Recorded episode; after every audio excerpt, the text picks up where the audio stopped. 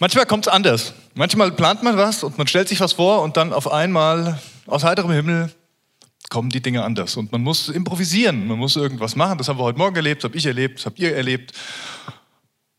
Und das haben schon ganz viele Menschen erlebt. Und ihr wahrscheinlich nicht nur heute Morgen, sondern in eurem Leben auch schon. Und die Jünger Jesu, die haben das auch erlebt. Öfter mal, wenn sie mit Jesus unterwegs waren.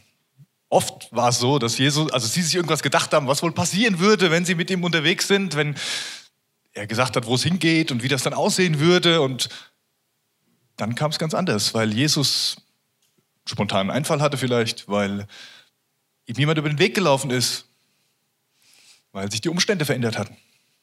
Und Jesus hatte kein Problem damit, spontan zu reagieren. Jetzt könnte man sagen, naja, er hat ja irgendwie Gottes Sohn, Allwissenheit, wahrscheinlich wusste er es schon vorher und konnte sich darauf einstellen. Keine Ahnung. Es war ihm aber auch nicht so wichtig, dass die Kontrolle so behalten wird, dass Menschen so die Kontrolle behalten, wie wir uns das oft wünschen. Wir haben hier vorne die Tafel stehen. Ich weiß jetzt nicht, was Beate schon alles gesagt hat, aber Mahlgemeinschaften sind was ganz Besonderes. Und in der Bibel kriegen wir häufiger mal einen Bericht davon, wie das war, wenn Leute zusammen am Tisch saßen. Und wie das war, wenn Jesus mit dabei war, was da passierte. Letzte Woche haben wir uns über Levi unterhalten und was da in, ihm, in seinem Haus so passierte an diesem Tisch. Und heute möchte ich wieder mit euch über eine Bibelstelle nachdenken, die von so einer Tischgemeinschaft erzählt. Eine, die wir bestimmt schon gehört haben. Und ich lese euch zu Anfang mal ein paar Verse, die ihr auch kennt aus dem ersten Korintherbrief, wo sich Paulus nämlich genau auf diese Tischgemeinschaft bezieht. Paulus schreibt, der Herr Jesus in der Nacht, da er verraten ward, nahm er das Brot, dankte und brach's und sprach, das ist mein Leib, der für euch gegeben wird. Das tut zu meinem Gedächtnis. Desgleichen nahm er auch den Kelch nach dem Mahl und sprach, dieser Kelch ist der neue Bund in meinem Blut. Das tut ihr, das tut, so oft ihr daraus trinkt, zu meinem Gedächtnis. Denn so oft ihr von diesem Brot esst und aus dem Kelch trinkt, verkündigt ihr den Tod des Herrn, bis er kommt. Paulus erzählt hier von einer Geschichte, dem sogenannten letzten Abendmahl. Er ist nicht der Einzige, der davon erzählt, sondern die Evangelien erzählen eigentlich auch davon. Die drei synoptischen, so heißen Matthäus, Markus und Lukas, das ist vieles sehr ähnlich geschrieben oder manches Mal hier ist es drin und da nicht. Auf jeden Fall erzählen die drei die gleiche Geschichte von diesem Abendmahl. Und auch Johannes, das vierte Evangelium, der erzählt, er spricht auch von diesem Abendmahl, wenn auch nicht so konkret, wenn auch ohne Einsetzungsworte. Und trotzdem ist diese Begebenheit auch festgehalten in diesem Evangelium. Warum? Weil das, was da passiert ist, etwas ganz Entscheidendes war. Aber was war denn da eigentlich? Es war Passafest. Passafest, das Fest der ungesäuerten Brote und wie man das auch immer nannte, auf jeden Fall pilgerte man nach Jerusalem, die Hauptstadt. Das war ein Tempelfest. Man feierte im Tempel das Passafest, eines der großen Volksfeste. Und ja, es war ein Fest. Die Leute kamen fröhlich. Sie wollten feiern. Sieben Tage lang wurde dieses Fest gefeiert. Also da, da war richtig was los in der Stadt. Und an dem einen besonderen Abend, dem Höhepunkt dieses Festes, wurde das Sedermahl gefeiert. Das Passamahl. Ja, was heißt denn Passa eigentlich? Passa oder auch Pessach aus dem Hebräischen, es heißt vorübergehen, vorüberziehen, nicht ansehen, verschonen. Das bedeutet dieses Wort. Und es gibt natürlich auch eine Geschichte zu diesem Wort. Es war das Fest, das erinnern sollte an den Auszug aus Ägypten. Vielleicht erinnert ihr euch an die Geschichte, habt ihr schon mal gehört. Das Volk Gottes war in Ägypten, ist da zu einem großen Volk herangewachsen. Es werden von 600.000 Männern berichtet. Und wenn dann Frauen und Kinder noch dazukommen, dann sind es wahrscheinlich so um die zwei Millionen Leute oder sowas, die da in Ägypten als Volk der Juden lebten. Aber unterdrückt wurden, in Gefangenschaft waren als Sklaven gehalten wurden, Arbeiten machen mussten, die über ihre Grenzen gingen, ausgebeutet wurden und so weiter und so fort. Und dann schickt Gott Mose und seinen Bruder Aaron und sagt, ihr führt mein Volk aus dieser Sklaverei heraus. Und die, dann geht Mose zum Pharao und sagt, lass mein Volk ziehen. Und der Pharao sagt, N -n. und dann kommt diese Geschichte mit den Plagen. Gott sendet Plagen über das Land. Aber der Pharao bleibt hartnäckig. Bis zur letzten. Die letzte Plage, die sehr brutal ist.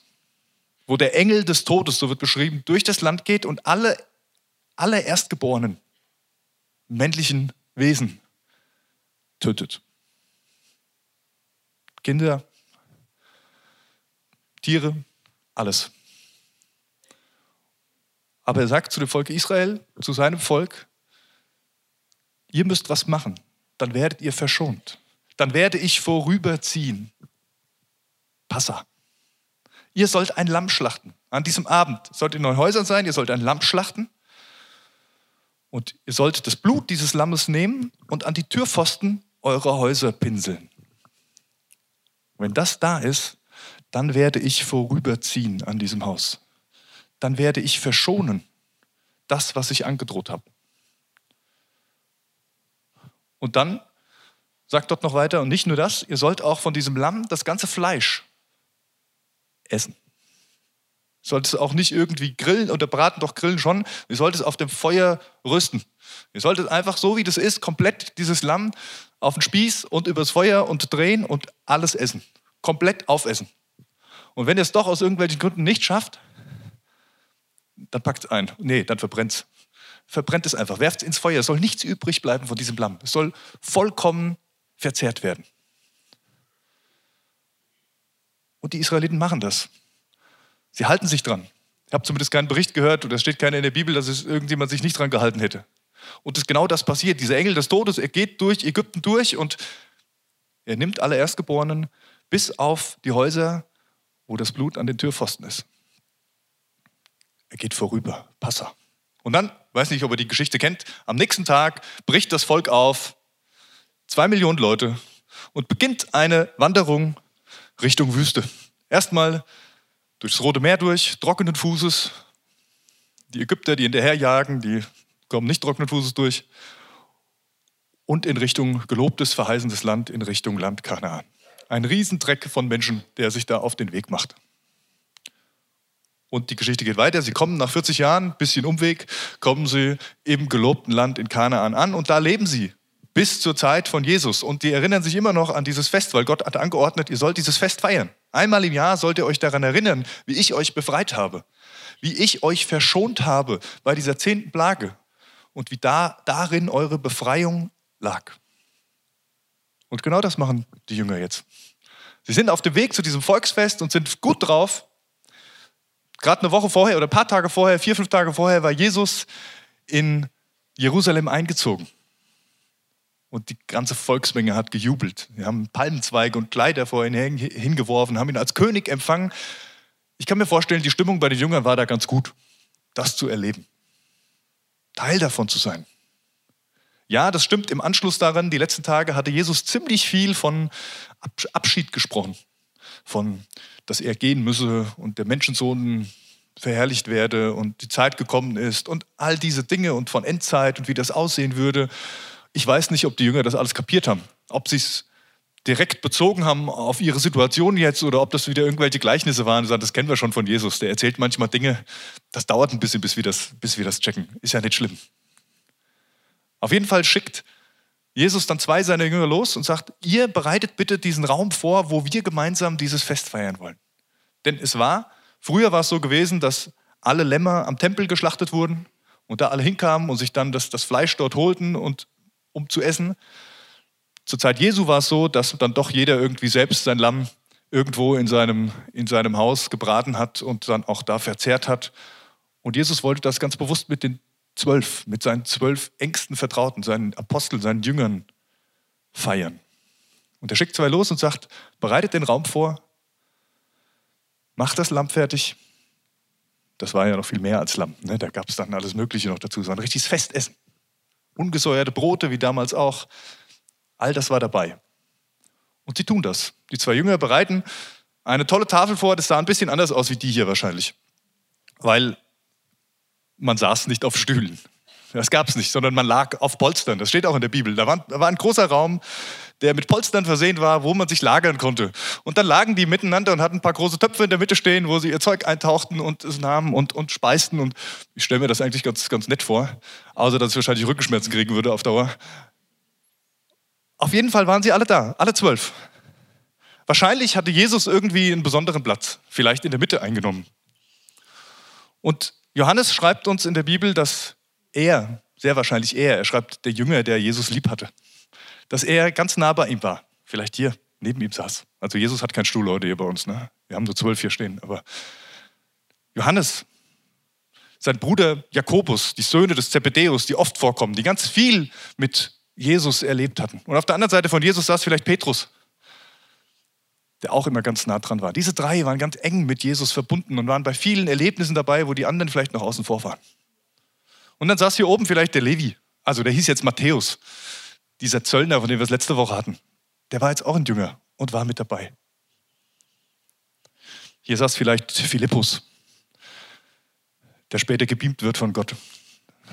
Dieser Evangelist, der später für Jesus unterwegs sein wird und auf einmal von einem Ort zum anderen versetzt wird, ohne, ohne zu wissen, was, was eigentlich passiert ist oder wie das überhaupt geht. Philippus, vielleicht saß hier Bartholomäus, auch ein Jünger. Und hier, vielleicht auch relativ gegenüber, Judas Iskariot, der, der Jesus verraten würde. Und dann saßen da auch noch Jakobus der Jüngere, Simon der Zelot, ich kann mir gut vorstellen, dass er relativ weit von Matthäus weg saß. Also es ist eh ein Wunder, dass die beiden an einem Tisch miteinander sitzen. Ne? Der eine Zöllner für die Juden gearbeitet, der andere ein Zelot, ein Freiheitskämpfer, der in so einer Untergrundgruppe war. Die waren dafür bekannt, dass sie mit dem Messer ziemlich gut umgehen konnten und haben regelmäßig Leute abgestochen. Und zwar genau solche wie diesen Levi, wie diesen Matthäus. Und die sind jetzt in einer Gruppe unterwegs bei Jesus und sitzen an der gleichen Tafel. So, jetzt muss ich überlegen, wen habe ich, verfehlt mir denn jetzt noch? Der Thaddäus war noch mit dabei, auch Nathanael genannt, das heißt auch irgendwo hier in der Ecke. Jetzt fehlen mir noch zwei, jetzt muss ich mal kurz graben in meinem Kopf. Wer hilft mir? Wen habe ich vergessen? Thomas, na klar. Thomas ist noch da. Thomas gibt es noch, der Zweifler, den kennen wir aus der Auferstehungsgeschichte, der nicht glauben wollte, dass Jesus auferstanden ist. Und jetzt fehlt noch einer,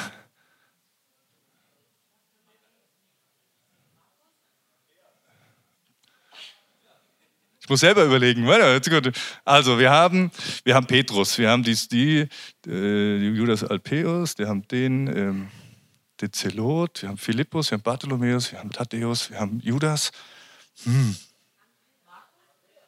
Markus war kein Jünger. Andreas, na klar, Andreas, der Bruder von Petrus. Natürlich sitzt er bei Petrus, ist doch klar, der war es, richtig. Also, sie sind alle da, alle zwölf sitzen ja, kleinen Exkurs, kann man ja mal durchgehen, wenn man das mal gelernt hat, vielleicht irgendwo so im Konfi-Unterricht, dann kann man ja mal nachgraben, ob, das, ob sie noch alle da sind. Sie waren alle da und sie lagen beieinander. Und sie essen und sie speisen und es ist eine gute Stimmung. Und dann, vielleicht wart ihr schon mal auf so einer Feier, wo auf einmal einer mit einem Kommentar rausplatzt und man das Gefühl hat, oh, die ganze Party ist gelaufen. Partycrasher nennt man sowas. Und heute, bei diesem Fest, ist es Jesus selbst, der die Party crasht der dieses schöne Ambiente irgendwie ruiniert, weil er wieder auf das zu sprechen kommt, wovon er schon die ganze Zeit spricht. Dass es das letzte Mal sein wird, dass er dieses Fest hier mit ihnen feiert. Und dass einer unter ihnen derjenige sein wird, der ihn verraten wird. Und das kriegen sie irgendwie auch alle mit. Und, und alle fragen sie dann, Herr, bin ich's. Also es ist dann wirklich, kann man mir vorstellen, vorher großes Gemurmel und alle sind, ja, und keiner kriegt so richtig was mit. Und dann haut Jesus diesen Satz raus und es ist auf einmal mucksmäuschenstill in diesem Raum. Und alle gucken, gucken sich an, bin ich's? Bin ich's? Und alle fragen, aber Jesus gibt nicht wirklich Antwort. Johannes, der ganz nah dran ist, er, er beschreibt dann diese Szene noch mal ein bisschen weiter. Er sagt, alle wollten es wissen und, und Jesus hat keine Antwort gegeben und dann hat, hat mir Petrus zugezwinkert, hat gesagt, Frage nochmal nach. Und Johannes war ganz nah dran und er fragt Petrus nochmal, wer, wer ist es? Wer ist es, Jesus, der dich verraten wird? Und dann sagt Jesus, der, der sein Brot in meine Schüssel taucht. Oder bei Johannes steht sogar, es wird der sein, dem ich den Bissen geben werde. Und ich kann mir gut vorstellen, dass Jesus dann vielleicht so ein Stück Brot nimmt und es eintaucht irgendwo in die Schüssel und dann Judas dieses Brot in die Hand gibt. Die da unten und die da oben, die haben das schon gar nicht mitgekriegt. Die haben gar nicht verstanden, was, was da wieder getuschelt wurde. Die waren schon wieder in ihren Gesprächen beschäftigt. Aber Johannes hat es mitbekommen. Und Judas nimmt diesen Bissen und isst. Und dann sagt, sagt Jesus zu ihm, das, was du vorhast, das mach bald. Wart nicht länger. Die anderen dachten, es ging ums Geld, weil Judas derjenige war, der das Geld mit dabei hatte, der irgendwie bezahlt hat immer, der den, ja, so eine Gruppe unterwegs war, da hat einer der Finanzminister und der hat sich um das Geld gekümmert. Und Judas steht auf und geht. Die anderen denken, er will vielleicht noch irgendwas Besorgungen für das Fest machen, muss noch irgendwas, irgendwas regeln, dass sie auch für den nächsten Tag genug haben. Aber das ist es eigentlich nicht. Und dann, eigentlich nachdem sie gegessen hatten, geht die Geschichte weiter. Und dann kommt diese Stelle, die Paulus zitiert. Dann fängt Jesus auf einmal an, obwohl das Essen ja schon längst läuft. Es ist ja nicht so wie ein Tischgebet so am Anfang und jetzt mache ich mal so ein Ritual, sondern er fängt auf einmal an, nochmal zu reden. Und das kennt ihr jetzt alle. Er nimmt dieses Brot, er dankt Gott, er bricht's, er gibt es seinen Jüngern, jedem Einzelnen in die Hand und sagt, das ist mein Leib. Und dann nimmt er den Kelch, den Wein, den es damals dazu gab, dankt wieder Gott, gibt ihn seinen Jüngern und sagt, das ist mein Blut. Trinkt raus, das Blut dieses neuen Bundes, das Blut vergossen zur Vergebung der Sünden.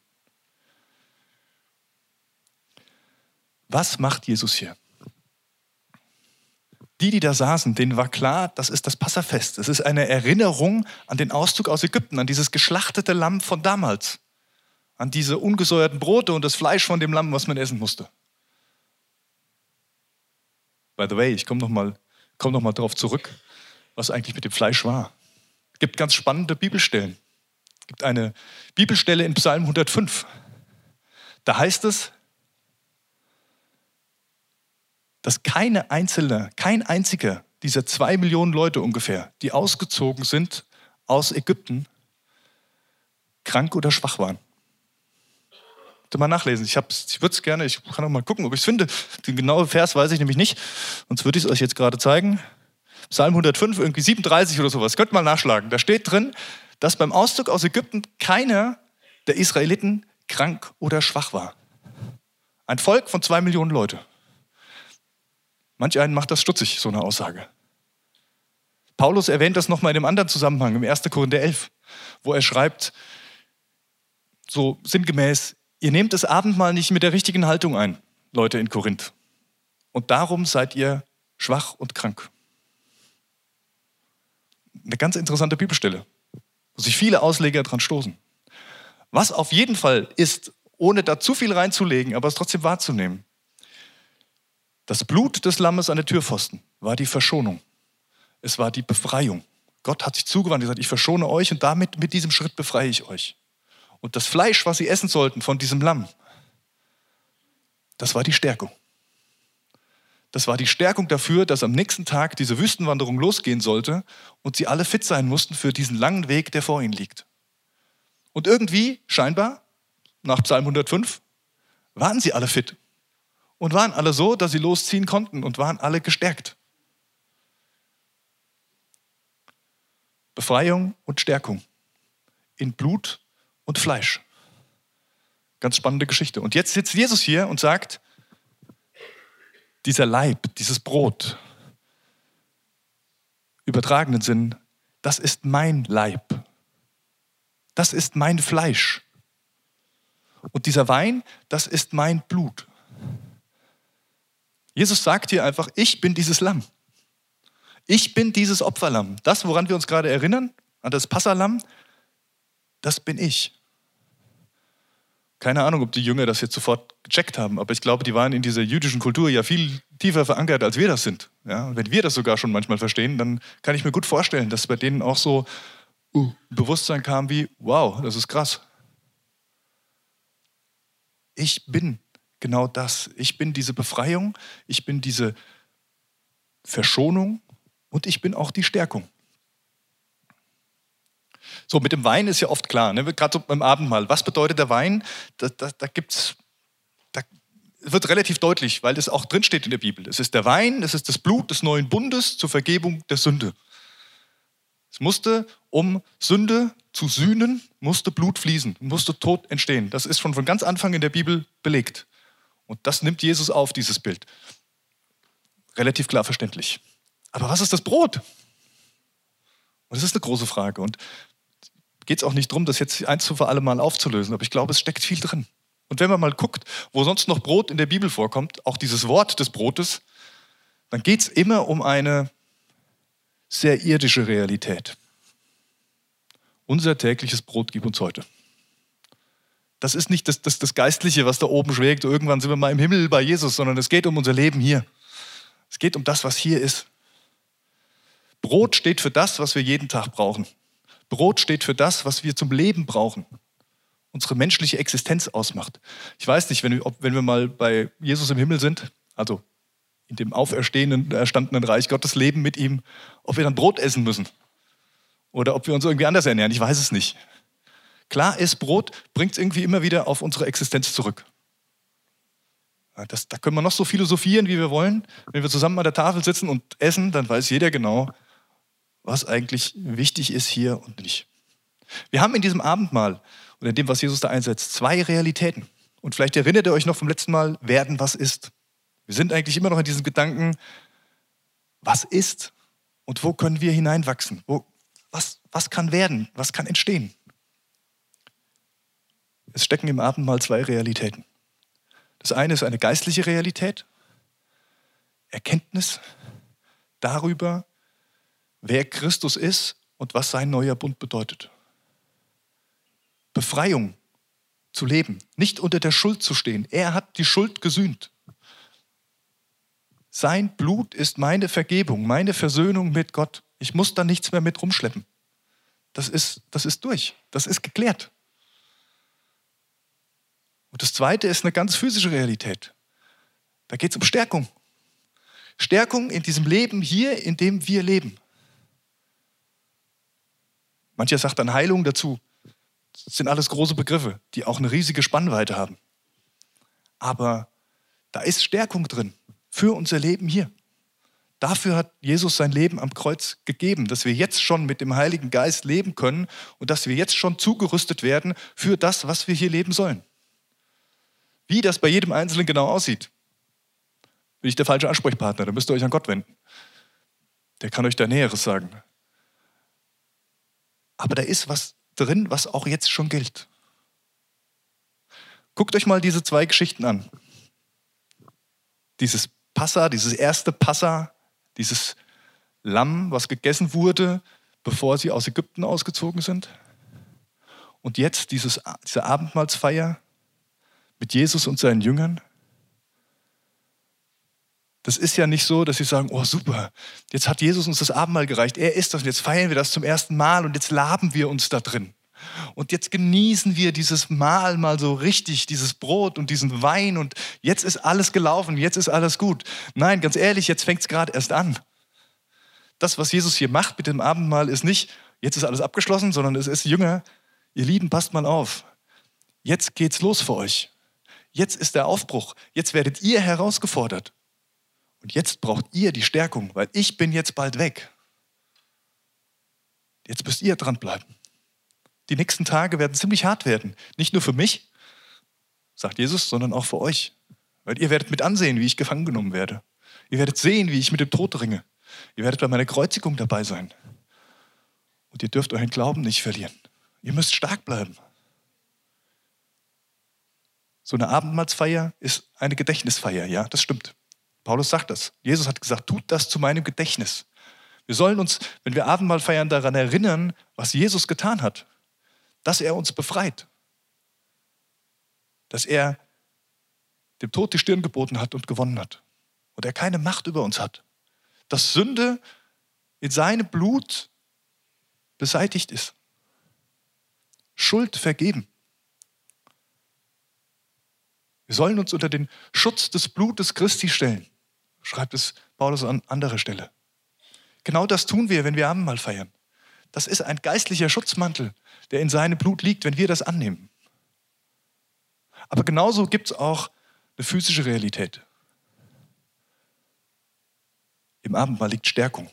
Stärkung für das, was vor uns liegt. Stärkung für das, was noch kommt. Das Problem ist nur, das Abendmahl ist nicht so ein To-Go-Ding.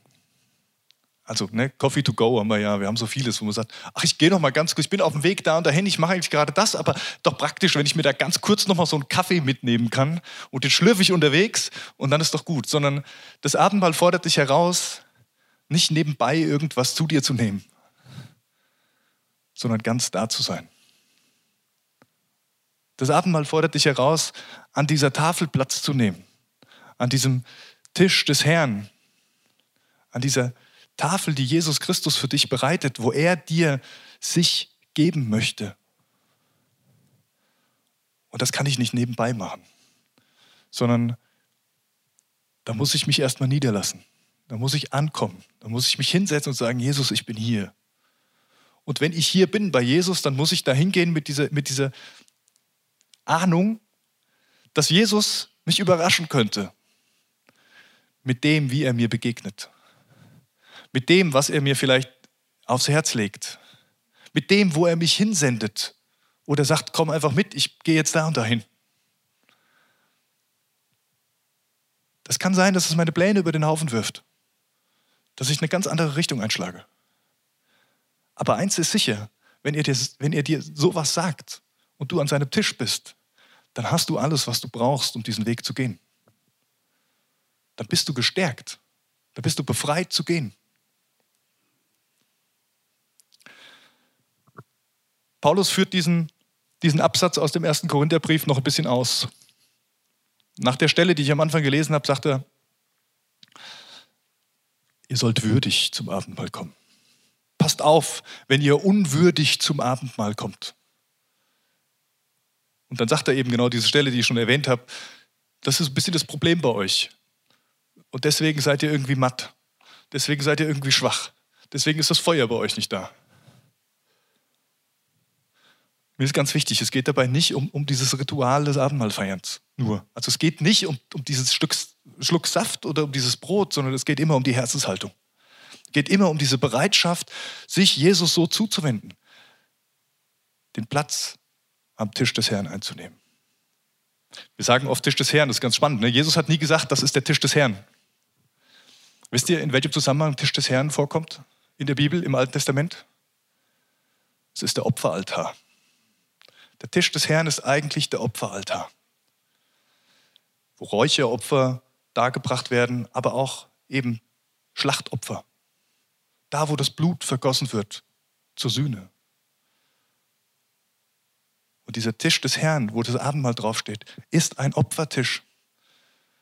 Es ist der Tisch, wo Jesus sich geopfert hat, wo er deutlich macht in seinen Worten, ich bin das Lamm, das Lamm, das geschlachtet wird damit ihr bei Gott sein könnt, damit ihr eure Bestimmung leben könnt, damit ihr euren Platz einnehmen könnt an der Tafel Gottes, damit ihr empfangt, was da alles drin ist für euch, dass ihr gestärkt weitergeht in diesem Leben und über dieses Leben hinaus in alle Ewigkeit, denn ihr seid jetzt Kinder Gottes. Ihr seid befreit. Was bedeutet würdig zum Abendmahl zu gehen? Bedeutet bestimmt nicht alles richtig zu machen, weil das schafft keiner.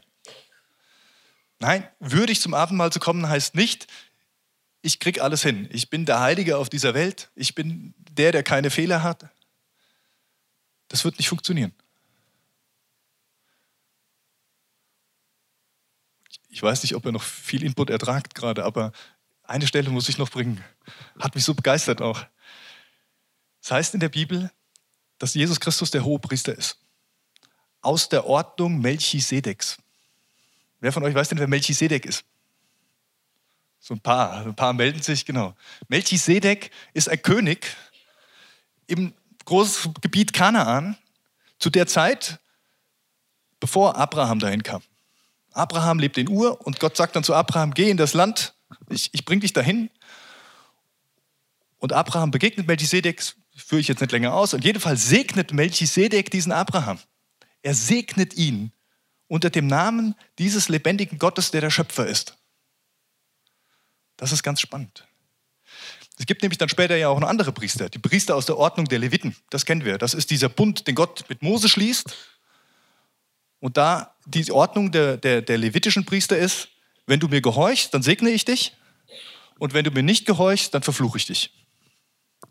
Das ist die Ordnung dessen, was Gott in diesem Bund mit Mose anordnet. Und unter dieser Ordnung sind die Priester der Leviten. Jesus ist kein Levit, sondern Jesus ist einer, der vor diesem Bund im Land Kanaan sich darauf bezieht. Er ist ein Priester schon vorher. Er ist der Priester eigentlich schon, bevor überhaupt es irgendeinen anderen gab, der Segen in die Welt bringt. Was heißt das? Jesus segnet. Jesus ist da, um zu segnen. Jesus macht nicht dieses Wenn-Dann-Ding, sondern er sagt, ich bin da und wer mit mir nachfolgt, wer zu mir kommt, der wird gesegnet. Jesus ist dieser hohe Priester und genau das passiert im Abendmahl. Wir werden gesegnet. Wir kriegen einfach die Last abgenommen, die auf unseren Schultern liegt. Es ist so, als wäre Christi Blut an unserem Türpfosten.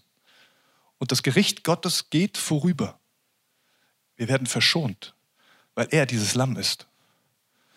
Und sein Leib, wenn wir dieses Fleisch essen, sozusagen, sein Leib essen, in diesem Brot, was wir hier verteilen, dann liegt da die Stärkung drin, zu gehen, auszuziehen in das verheißene Land sozusagen, das Land einzunehmen, was Gott schon längst für uns bereitet hat. Ich rede jetzt nicht von Deutschland, ich rede vom Reich Gottes. Das ist nicht irdisch zu finden, sondern das ist da, wo du hingehst, als, als sein Nachfolger. Würdig zu kommen heißt, ganz da zu sein, sich Jesus ganz hinzugeben, bereit zu sein, dass er dich sendet, dass er mit dir weitergeht. Nie Angst zu haben vor dem, was vor dir liegt und dich irgendwo zu verkrümeln, sondern aufzustehen und deinen Platz einzunehmen an dieser Tafel. Diese zwölf Jünger, die da saßen, die haben es vielleicht auch nicht gleich kapiert. Und es hat sich nicht sofort das ganze Leben verändert. Das sehen wir daran, dass sie dann irgendwie doch nicht da sind, ne, als Jesus verurteilt wird. Petrus nochmal irgendwie das, das Ohr des, äh, des, des Dieners vom hohen Priester abhaut, aber das war auch ein bisschen überzogen. Er verleugnet ihn dann dreimal.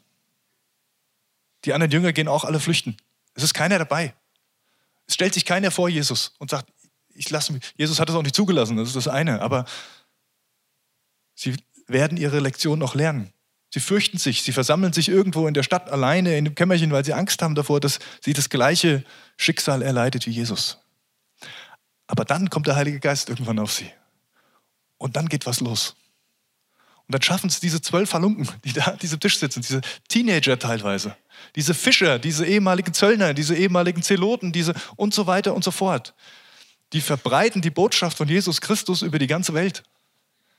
Das ist unglaublich. Von manchen lesen wir was in der Apostelgeschichte zum Beispiel. Von anderen lesen wir nichts, aber dann fällt einem auf, dass es irgendwie schon ganz früh Kirchen in Indien gab, die nach irgendwelchen Aposteln benannt sind, von denen wir gar nichts lesen in der Apostelgeschichte. Die sind losgezogen, die haben sich einsetzen lassen von Gott. Manche sind in Jerusalem geblieben und haben die Gemeinde da geleitet und das ist gewachsen ohne Ende und andere waren anders unterwegs. Eine ganz bunte Truppe, aber gestärkt und befreit. Und genau das wünsche ich uns, dass wir so werden. Und diese Tischgemeinschaft mit Jesus, die kann dazu beitragen glaube, ich habe es schon mal erzählt, ich habe das mal für mich auch noch mal intensiver in Anspruch genommen, vor, vor zwei Jahren ungefähr. Da ging es mir nicht gut, ging es mir körperlich auch nicht gut. Das macht dann auch was mit dem Geist, wenn man nicht weiß, wo es herkommt und es zieht und es zwickt und dann ist die Seele schwer. Und dann habe ich mich mal herausfordern lassen von diesem Abendmahl und habe gesagt, ich, ich möchte, ich mache das jetzt mal, ich, ich feiere jetzt mal jeden Abend für mich das Abendmahl. Ich suche mir abends, wenn meine Familie im Bett liegt, einen ruhigen Ort. Ich lese einen Bibeltext, habe immer den gleichen gelesen. Ich mache meine Gebetsrunde, hatte dann so meine Punkte, wie ich abgelaufen bin und, und wusste immer, wenn ich an dem Punkt stehe, dann rede ich, rede ich zum Beispiel mit Gott über meine Kinder. Und es ging eigentlich immer darum, dass ich es loslasse. Das ist all das, was ich versuche zu kontrollieren und alles, was ich versuche festzuhalten, in seine Hand gebe. Ich gebe es dir. Und irgendwann kam der Punkt, wo es auch um meinen Körper ging. Und ich sagte, und ich gebe ihn auch dir. Und als ich alles irgendwie abgegeben hatte, dann habe ich das Abendmahl gefeiert. Und habe mir das selbst zugesprochen, was Jesus für mich getan hat. Und auch wenn jetzt die körperlichen Beschwerden nicht sofort weg waren, es hat mich extrem verändert, das zu praktizieren. Da kam eine Stärkung rein, da kam ein frischer Geist rein. Das war, das war super. Jetzt stehe ich hier und erzähle mich und frage mich, warum habe ich es eigentlich nicht weitergemacht? Aber so sind wir Menschen manchmal. Vielleicht ist es auch der Impuls, wieder anzufangen. Ich möchte euch Mut machen. Das Abendmahl zu feiern, im Übrigen, dazu braucht man keinen Pastor. Ich sage das mal ganz, ganz ehrlich, weil ich weiß, das ist natürlich aus der Kirche, aus der Tradition der Landeskirche ist das so, das muss der ordinierte Pastor, der muss dieses Abendmahl einsetzen. Das ist eine Tradition aus der Kirche. Das ist nicht biblisch. In der Apostelgeschichte lesen wir, dass sie das Abendmahl miteinander feierten, jeden Tag in ihren Häusern. Sie kamen zusammen, sie aßen zusammen, sie waren beieinander und feierten da das Abendmahl. Da ist dann nicht ein Apostel rumgezogen und hat gesagt, ich muss mal kurz äh, 25 Häuser abgrasen und das Abendmahl einsetzen, sondern das haben die miteinander gefeiert. Es geht um die Haltung dabei. Wenn ich zu Jesus komme, dann kann ich das Abendmahl feiern. Alleine, mit meinen Freunden, wie auch immer. Und ich mache euch Mut, das mal zu machen. Ich mache euch Mut, gemeinsam das Abendmahl zu feiern. Vielleicht in euren Familien. Vielleicht, wenn ihr euch zu irgendwelchen Gesprächen trefft. Aber immer würdig, also mit der Haltung, dass Jesus euch herausfordert dass er manche Pläne durchkreuzt. Wir wollen das Abendmahl jetzt auch feiern. Wir haben, ich dachte einfach, es ist mal ganz gut, bevor wir das feiern, mal ein bisschen ausführlicher über das Abendmahl zu sprechen. Und ich weiß nicht alles. Vielleicht wisst ihr mehr, das ist gut. Lasst, lasst mich wissen, ich bin interessiert dran. Aber lasst uns weiter auf der Suche sein. Das Abendmahl ist auch ein Mysterium. Ja, also ich glaube nicht an die Verwandlung dass sich das da in Blut verwandelt, was wir da trinken, wenn wir es auf uns nehmen. Aber es ist auch nicht entscheidend. Ich bin davon überzeugt, dass da was passiert, wenn wir das Abendmahl einnehmen. Mit uns etwas passiert, weil Jesus hier ist und weil er es uns zusagt.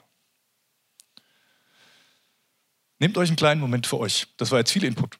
Einfach nochmal sacken zu lassen. Vielleicht einen Punkt rauszunehmen und ganz persönlich mit eurem Herz vor Gott zu treten. Und wenn ihr merkt, ich will das, ich will bei Gott sein, ich will das annehmen, dann geh in Gedanken an diese Tafel. Vielleicht hilft dir die hier vorne zu sehen. Vielleicht hast du auch gute Vorstellungen und kannst du diese Tafel damals bei Jesus vorstellen, wie die da liegen. Geh in Gedanken dahin. Leg dich dazu, setz dich dazu. Nimm deinen Platz ein. An der Tafel von Jesus mit all dem, was dazugehört. Mit dem Wissen, dass er genau weiß, wer du bist. All das kennt, was du vergeigt hast in deinem Leben schon dass er genau weiß, was auf euch zukommt. Und er euch den Wein reicht, das Blut, sein Blut, die Befreiung und die Versöhnung, die Verschonung. Und auch den Leib, das Brot, die Stärkung.